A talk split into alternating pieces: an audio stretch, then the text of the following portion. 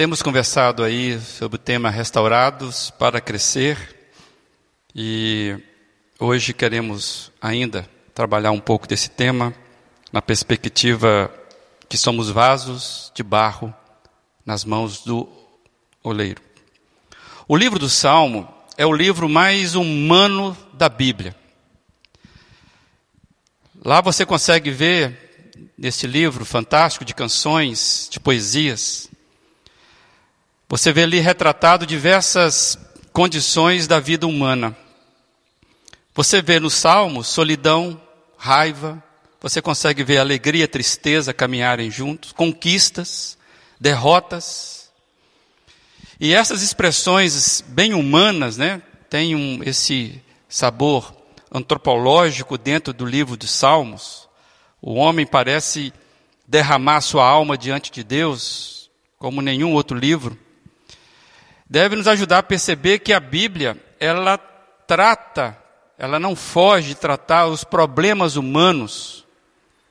Na Bíblia, os problemas, as nossas dificuldades não são objetos distantes. Ela ou abstratos, a Bíblia ela trata de uma forma da, do que nós vivemos, a vida é tratada com toda a sua realidade. Tem pessoas que acusam a Bíblia de ser um mecanismo alienante. Basta ler os Salmos, você vai perceber que não. A Bíblia não é um livro de fuga da realidade, mas sim de encontro com a realidade da vida. A vida como ela é. é com os Salmos, nós aprendemos que a vida, mesmo daqueles que temem o Senhor, não é uma linha reta e constante de vitória e mais vitória. Temos vitória sim, amados. A vida cristã é uma vida de vitória. Mas, entre uma vitória e outra vitória, nós temos desafios dos vales, dos desertos, da sequidão, dos espinhos. Então, os salmos nos ensinam que nós não temos uma linha reta, constante, mas nós somos que nem aquele gráfico que mede o coração, né? Vez quando para cima, vez quando para baixo. Por isso que Jesus vem nos dizer: Eu deixo a minha paz com vocês para que vocês tenham paz em meio à aflição. A gente aprende com os salmos também que que o Senhor não se assusta com as nossas inconstâncias. A gente percebe que nos Salmos que em cada poesia o Senhor, ele está ciente. O Senhor está elevado, ele continua soberano. Você consegue ver que Deus é conhecedor, Deus é poderoso, e muitos dos salmos é: Senhor, você não está vendo a minha situação. Senhor que está em cima, eleva meus olhos para os montes.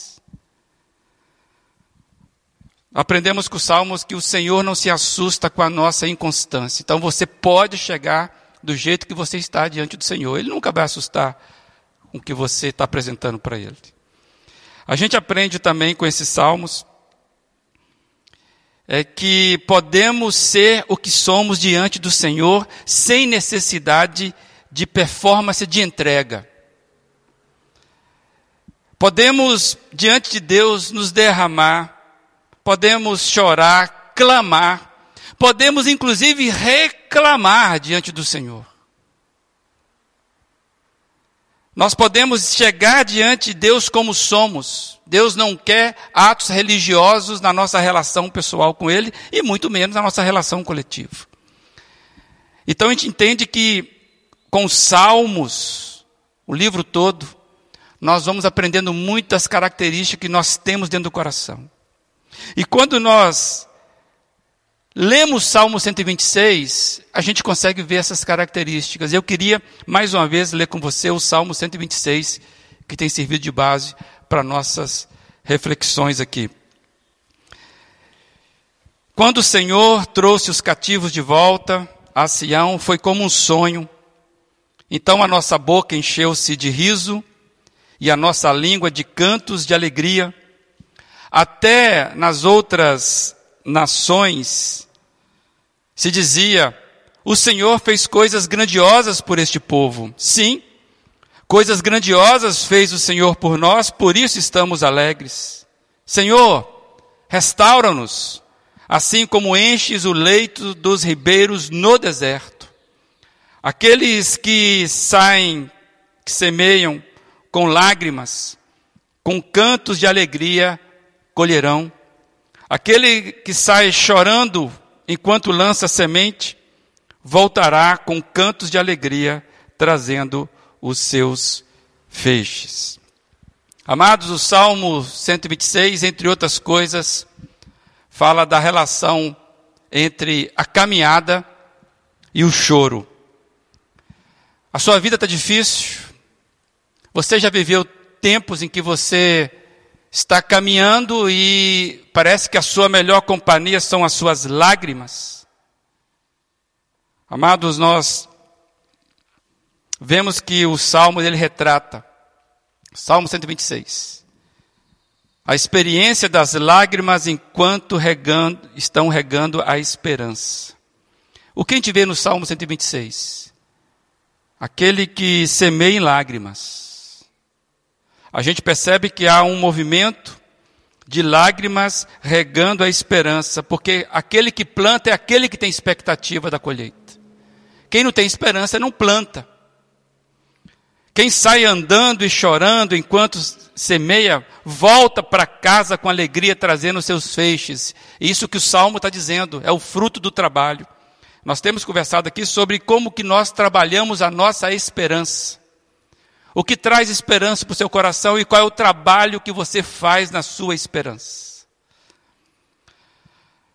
E eu fiquei pensando que para todos nós, na nossa caminhada, seja uma caminhada na igreja, a sua caminhada pessoal, você que precisa entender que todo o processo de caminhada com o Senhor Jesus, eu entendo que nós precisamos andar e chorar ou em meio ao choro podemos continuar andando.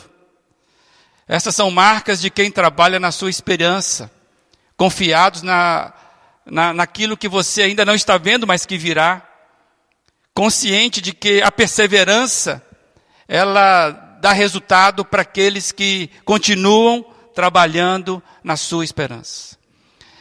Uma das características de quem espera no Senhor é a perseverança é se manter firme. Muitas vezes na caminhada, por causa do choro, nós nos paralisamos e quem para, quem para volta para trás, né? não tem jeito. Muitas vezes ficamos na metade do caminho. Quando a gente olha para esse salmo, é caminhando e cantando e semeando, né?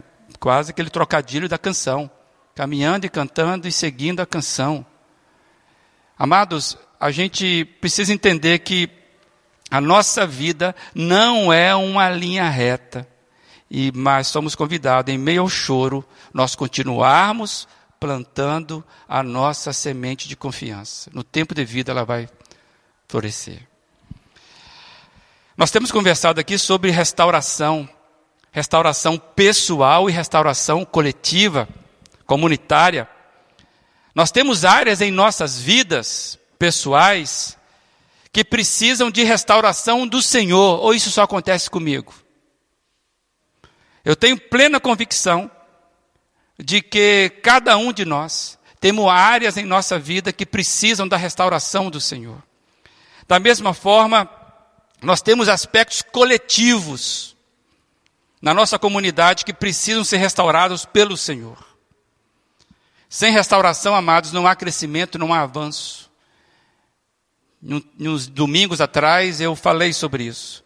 Eu entendo que coletivamente nós precisamos ser restaurados no senso de missão. Enquanto igreja. Mas uma igreja, ela só é despertada para algum tema quando seus membros pessoalmente são despertados para aquele tema.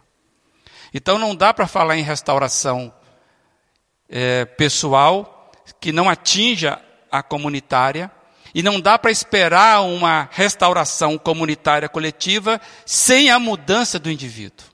E se você está aqui hoje, se você nos acompanha, é porque você se importa, é você está envolvido. E quando o Senhor trouxe de volta os cativos a Sião, assim começa o salmo. A terra, amados, naquela ocasião estava desolada, destruída. Jerusalém estava caindo aos pedaços, podemos dizer assim. Esdras e Neemias, eles registram bem a condição de ruína desse período. A, toda a reforma que você vê Esdras e Neemias relatando nos seus livros, você vai ver que começa com pessoas conscientes ou tomando consciência da situação. E para que Jerusalém, no caso Sião, pudesse ser restaurada, seria preciso pessoas se engajando simultaneamente na restauração. Processo coordenado. A ruína de Sião não iria ser consertada por ela mesma. E vou caminhar um pouco mais com isso. A ruína de Sião era a dispersão das pessoas. No caso aqui, levadas cativas, estavam distantes da terra. E eu cheguei à seguinte conclusão simples, básica para todos nós. Sem as pessoas não há sentido para Sião. Sião sem a presença do povo não faz nenhum sentido. Então, quando as pessoas voltam, o sonho da restauração é reavivado. A ver as pessoas voltando pelo salmista foi como sonho para que tudo fosse novamente revivido, para que algo se tornasse com significado. As pessoas estariam vindo, se encontrando. Sião teria cara de Deus agora. Porque a cara de Deus são pessoas vivas, libertas, pessoas comunicando vida e não ruínas, não muros caídos. Amados, templo sem adoradores é Sião destruída. Este local, sem a presença de adoradores, é simplesmente mais uma sala na nossa cidade. Por isso que a nossa volta aqui, como adoradores, faz todo sentido voltarmos aqui sem sermos adoradores, desculpa a expressão, são arruinados voltando para a sua ruína. Nós precisamos de restaurados voltando para a restauração. Amados, isso faz lembrar um texto, esse que eu quero dividir hoje com os irmãos, que para mim é um texto, uma passagem bem confortadora em Jeremias. Deus leva o profeta a uma olaria, lugar de se fazer vaso, no exato momento em que o oleiro acha por bem refazer um vaso que estava em suas mãos. E eu queria ler esse texto com você, um texto bastante conhecido, de Jeremias 18, verso de 1 ao 6. Diz assim: esta é a palavra que veio a Jeremias por parte do Senhor. Vá à casa do oleiro e ali você ouvirá a minha mensagem. Então fui à casa do oleiro e o vi trabalhando com a roda. Mas o vaso de barro que estava formando estragou-se em suas mãos. Ele o refez, moldando outro vaso de acordo com a sua vontade. Então o Senhor dirigiu-se, dirigiu-me a palavra: Ó oh, comunidade de Israel, será que eu não posso agir como com vocês como fiz, como fez o oleiro? Pergunta o Senhor. Como barro nas mãos do oleiro, assim são vocês nas minhas mãos, ó comunidade de Israel. Que ilustração fantástica, é, propositiva de Deus para o seu profeta. E aqui fica evidente uma história de restauração.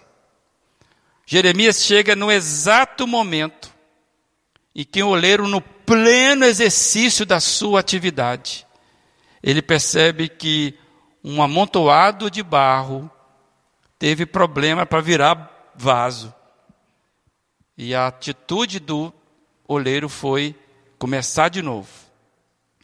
Quebrar aquele vaso, esmagar de novo, para fazer da mesma terra, da mesma argila, do mesmo barro, um outro vaso. É uma história fantástica de restauração. E é algo que, para sua inutilidade, teria destino certo. Qual o destino certo de algo inútil? É ser descartado, é ir para a lixeira. E, mas aí o exercício nos mostra que aqui há uma, ganha uma nova perspectiva na mão daquele oleiro. Então eu, eu trouxe a seguinte questão: a inutilidade dá espaço o que é útil.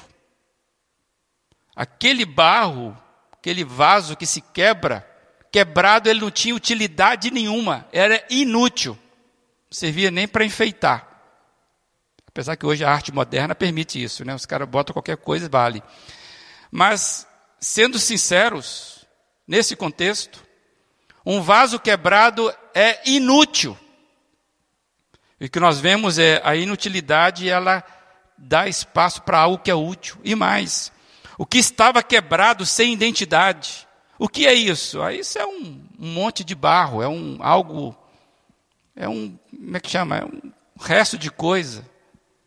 Aquilo que estava quebrado sem identidade ganha forma e propósito. O que era apenas pedaço de barro quebrado ganha integridade nas mãos do oleiro. Em resumo, gente, barro vira vaso.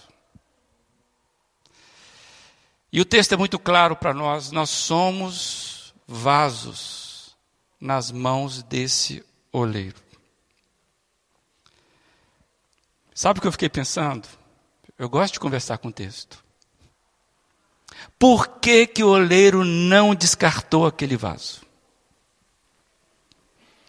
Há de convir comigo que o problema não está na mão do oleiro, ou nas mãos dele. Ele sabia fazer muito bem. A roda era como se fosse essa mesa com a rodinha embaixo. Você já viu, né? Que a pessoa vai no cilindro rodando e fazendo, e vai moldando. Por que, que ele não jogou fora aquele vaso? Ele não descartou aquele vaso. Essa é a história mais linda que nós podemos tirar. Deus estava ensinando para nós. Cada um de nós, amados, precisamos ver Deus trabalhando. Por isso que o livro dos Salmos nos traz tristeza, nos traz dor, mas nós não podemos perder de vista o oleiro trabalhando em nosso caráter com as mãos dele. A idealização é do oleiro. A projeção é dele. O tempo é dele. É ele que está fazendo. E a indagação do texto, para mim, é bem retórica, porque o texto ele traz uma pergunta. Toda vez que você se deparar com uma pergunta no texto bíblico, você tem que parar nessa pergunta e contextualizar essa pergunta. Jesus era mestre em fazer perguntas e não só responder. E esse texto, nós sabemos bem a resposta à pergunta que é feita pelo Senhor ao profeta que estava assistindo a cena. E eu acho que essa pergunta se encaixa ao nosso contexto hoje. A pergunta do texto é, é ó comunidade de Israel, será que eu não posso eu agir com vocês o que fez o oleiro? Para mim, contextualizando, é isso que está sendo projetado aí. Ó oh, igreja, será que não posso eu agir e fazer com vocês como fez o oleiro com barro? Nós sabemos que toda a comunidade de Israel aponta para a igreja na revelação bíblica. Como diz Paulo, nós somos o Israel de Deus.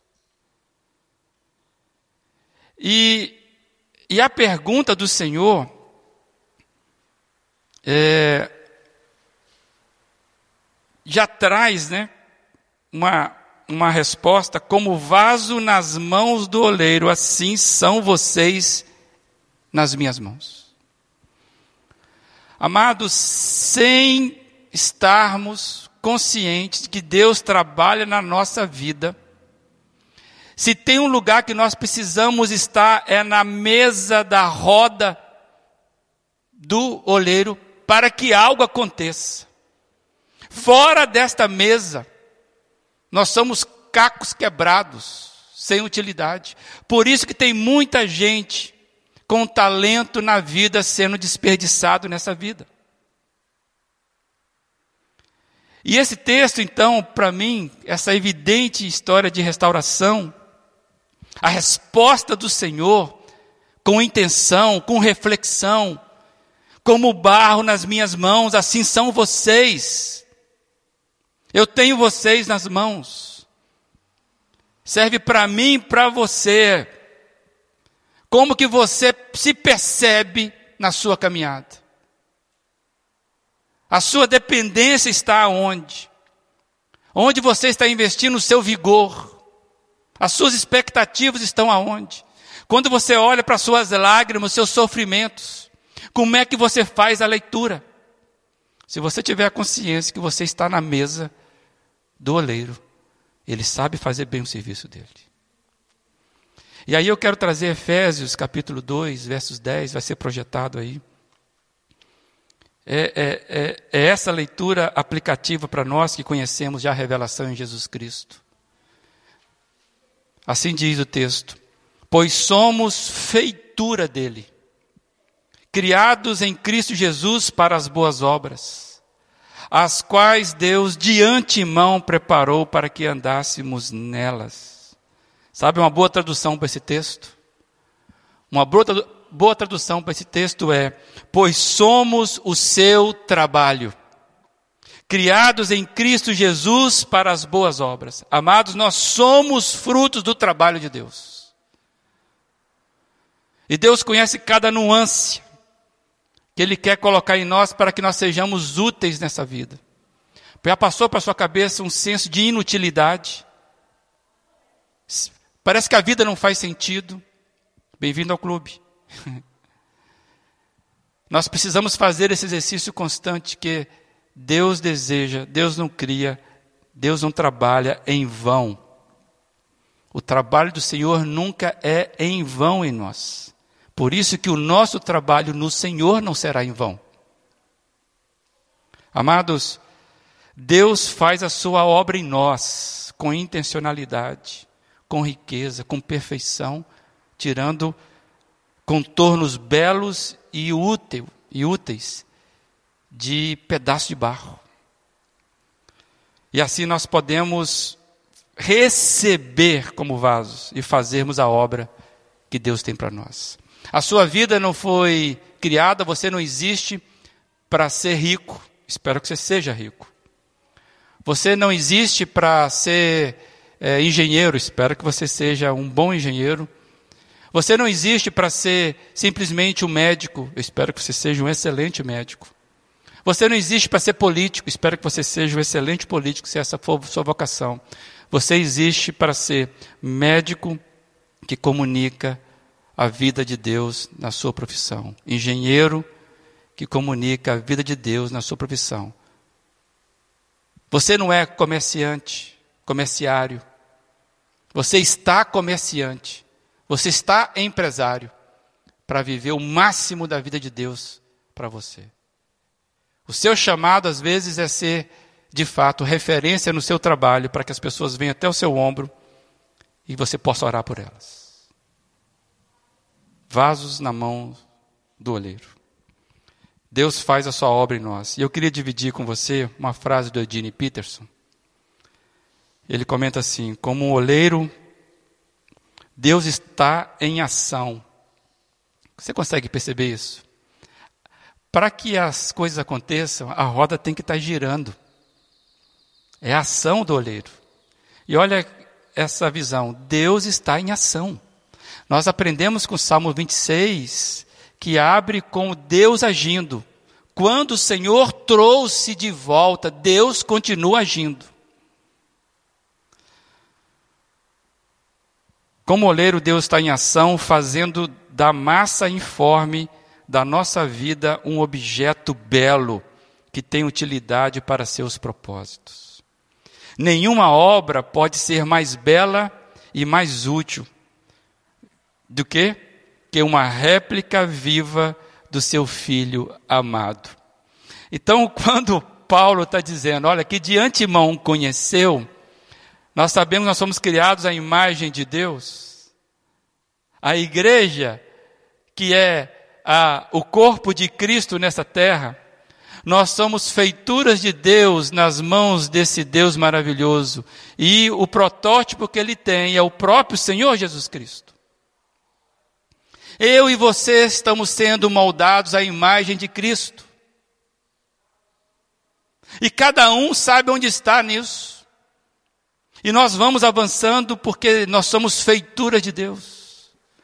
Não é acaso que você tem essas características e elas serão aperfeiçoadas, porque você vai ter o reflexo de Cristo quando você sabe a utilidade da sua vida. Amados, a restauração do vaso quebrado. Vamos imaginar aquele vaso que foi quebrado, que não foi erro, não é erro das mãos. O problema estava ali no, na massa. Vai implicar esse, esse amassar a Deus de novo vai implicar que Deus precisa tirar algo de nós. Restauração é o vaso quebrado no momento que o oleiro está moldando e ele percebe que ele precisa amassar um pouco mais para tirar alguma coisa de nós. Então, se você quer restauração na sua vida, acredite, vai ter algum amasso. vai ter algum ajuste. Ninguém é restaurado sendo o mesmo do mesmo jeito. Se você quer restauração do Senhor, acredite, vai ter momento que você fala: para que, que eu pedi isso? Vai parecer que não faz sentido, mas Ele vai amassar você, porque sem restauração, sem entrega, não tem crescimento, não tem expansão. Se você quer viver o melhor de Deus na sua vida, deixe Ele fazer como Ele quer. Quanto mais você resistir, mais tempo você vai perder. E no fim das contas, estamos todos nas mãos dele. E eu queria trazer uma frase do Oswald Chambers, que ele diz o seguinte: Se o Espírito de Deus detecta em você algo errado, ele não lhe pede para consertar. Isso seria performance de entrega. O que ele pede é que você enxergue a pequena ou grande mancha e o deixe fazer o necessário restauro. O problema é que muitas vezes nós queremos consertar com as nossas próprias forças. O olheiro está dizendo: não, eu preciso quebrar um pouco mais. Nós nunca teremos a visão correta perfeita de onde o restauro precisa ser feito. Então, para finalizar, eu queria deixar mais uma frase com você, acompanhe com calma essa frase do Eugene Peterson. E essa imagem aí é para mostrar mesmo um vaso bem bruto, sendo feito, refeito ou imaginado. Não há ser humano que não tenha uma parte a cumprir no que Deus está fazendo. Não há, então acredite. Deus está fazendo algo e não há ser humano que não tenha parte nisso. E não há um ser humano que não seja único. com qualidades especiais distintas de todos os demais. Você é você. Ele o criou. Ele sabe das suas dificuldades de concentração, né? suas dificuldades de memória, suas dificuldades de, de fazer um rabisco reto. Deus sabe da sua dificuldade de falar alguma coisa. Deus sabe. Ele sabe disso. E ele sabe como ele vai conduzir isso para que você possa cumprir o que ele quer fazer com esses seus defeitos, vamos chamar assim. E cada um de nós temos um pezinho torto, né? Que é só nosso. E Deus não vai desperdiçar nenhum pezinho torto. Você pode ter certeza disso. É, Deus forma cada um de nós para um propósito eterno. Isso é muito belo. Nós temos um legado. E ele começa exatamente onde estamos. Talvez você está ouvindo tudo isso e fala, mas misericórdia de mim. Deus vai ter que quebrar tudo de novo, porque eu não sou nada. Exatamente isso. Deus começa exatamente onde estamos e não onde nós achamos que deveríamos estar. Deus não trabalha com ilusão. Lembra que nós falamos que os Salmos é um, é um livro da realidade da vida. Então, nós podemos chegar a Deus, porque Deus trabalha onde estamos. Começa exatamente onde estamos. Mas não ficaremos onde estamos, porque Ele está trabalhando. O barro do qual fomos feitos e a imagem de Deus, segundo o qual somos criados, são a mesma coisa. Ser cristão significa ser jogado não fora, ser jogado da roda do oleiro e moldado em algo belo e útil. Quando não somos úteis nem belos, então somos moldados de novo. Então há esperança para mim e para você, e isso é restauração. O processo é doloroso, mas a dor tem propósito e vale a pena cada movimento. Só é restaurado aquele que está na mesa e se deixa e queira e peça, Senhor, restaura-nos, que deseja isso. E a reflexão, já finalizando para mim e para você, é que nós precisamos ajustar, ter um ajuste interno, né? Ajustarmos o foco interno e nos vermos como esse vaso aí na mão desse oleiro aí. E a pergunta é: a argila do seu coração é flexiva, é flexível ou rígida? Você tem um coração muito duro, insensível, ou ele está sensível ao moldar desse habilidoso olheiro?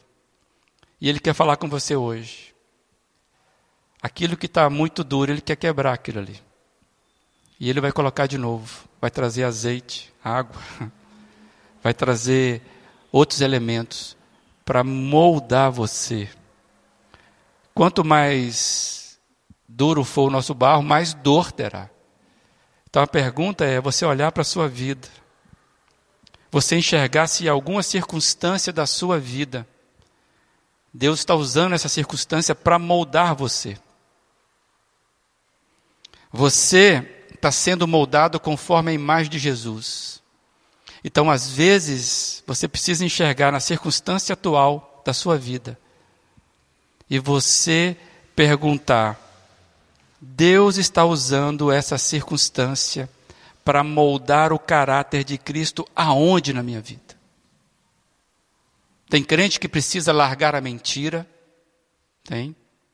E pode ser que a circunstância está exigindo você largar a mentira, mesmo que isso custe caro para você. Largarmos coisas que não combinam com a boa obra, a feitura de Deus. Então, quais são as circunstâncias atuais que você percebe na sua vida desse olheiro trabalhando sempre, agindo na sua vida? Talvez você precisa abandonar algumas coisas que Ele está te chamando a atenção. Tira isso. Isso não combina com o vaso. Deixa eu arrancar isso de você. Igreja, esse tipo de ser igreja não combina com o reino de Deus. Deixa eu tirar isso de vocês. E aí eu quero lembrar você, Filipenses 1,6, desanima não, sabe por quê? Porque estou convencido de que aquele que começou a boa obra em vocês, ele vai completá-la até o dia do Senhor Jesus. Então acredite, é só o começo. Você vai sofrer muito mais ainda na vida. Ô, oh, pastor, desanimou todo mundo agora, né? Não. Mas você vai ter muita coisa do Senhor. Porque até o grande dia do Senhor Jesus nós estaremos sendo moldados. Ninguém está completo. Toda vez é o vazio precisa ir de novo para a mesa do oleiro, para ele poder consertar. Falar, oh, meu amigo, está precisando ainda. Amados, estou convencido que até aquele dia Deus vai completar. E aí, para mim, como eu vejo a igreja, está aí a tela, a igreja, para mim, é a soma de vasos restaurados, em constante processo de restauração. Sabe por quê? Porque nós temos fins úteis. Então, quando nós oramos, nós estamos cantando, estamos orando sobre restauração. O que, que nós estamos pedindo, amados? Nós estamos pedindo isso, Senhor, faça como tu queres. Nada mais, nada menos. O que nós estamos pedindo para o Senhor hoje nesses dias é que, pela Sua soberania, Ele sabe o que faz, pela Sua misericórdia, Ele tem abundante amor, como nós cantamos aqui, abundante graça. E Ele concede-nos a Sua graça. E Ele vai recolher os cacos do nosso vaso quebrado. E a nossa oração é: Senhor, recolha mesmo, não deixe de investir em nós. Recolha os cacos quebrados do nosso vaso e refaça, Senhor. Refaça, dando a forma que a vida de Jesus precisa ser enchida em nós. Essa é a sua oração. Queria convidar você a orar nesse sentido enquanto você ouve essa canção.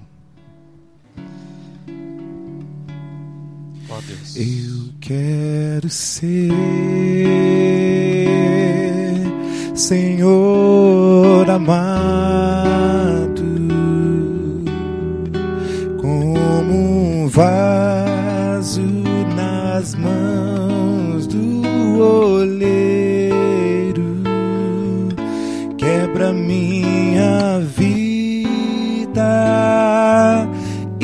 faça de novo.